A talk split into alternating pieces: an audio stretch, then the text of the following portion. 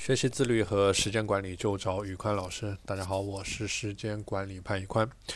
经常有伙伴在问我，呃，如果说作为一个职场人士，在晚上的时间应该怎么去提升自己这一块的话，就像之前我跟大家说的一样，在我之前的时间利用当中，我每天会利用八点钟到十点钟这两个小时的时间去做一些自我提升的事情。这样的话，我一年能够累积下来接近七百多个小时的呃。的累积，所以说，无论你把这些时间投资在一些泛教育的领域，或者说一些专业知识的领域，都可以呃取得很大的突破和成就。那么，我们就来聊一聊，呃，晚上的这段时间可以做一些什么事情。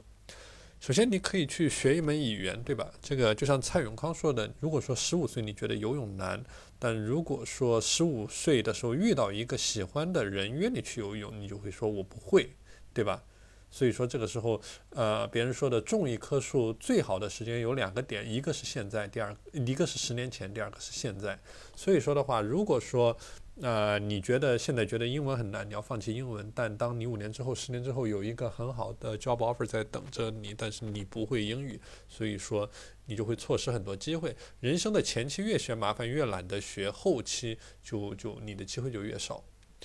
第二个就是阅读，阅读绝对不是一个枯燥的事情。你可以做泛读，做阅，做精读，你可以阅读本专业领域的知识，你可以阅读其他领域的知识，都是可以去做的。第三个是延伸你的爱好，有的人喜欢画画，有的人喜欢摄影，有的人喜欢呃烘焙，对吧？你可以把这些爱好进行一个延伸，它不仅能够给你带来成就感、幸福感，同时呃也可以让它发展成为你的一个技能，甚至是你将来赚钱谋生的手段，都是可能的。第四个就是复盘，呃，这个的话，你可以在晚上的时间，呃，八点到十点，接近十点的时候去做，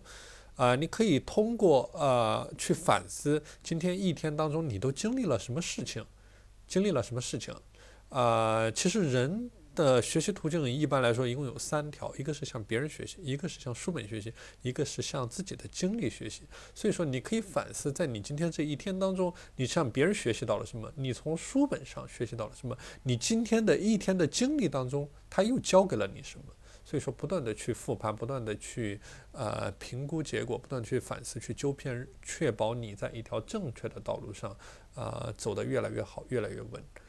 好了，今天的内容就和大家分享到这里。大家如果想系统的学习时间管理和自律方面的知识，欢迎添加我的微信 p a n l e o n 一九八八 p a n l e o n 一九八八，我是时间管理潘宇宽，我们下期节目再见。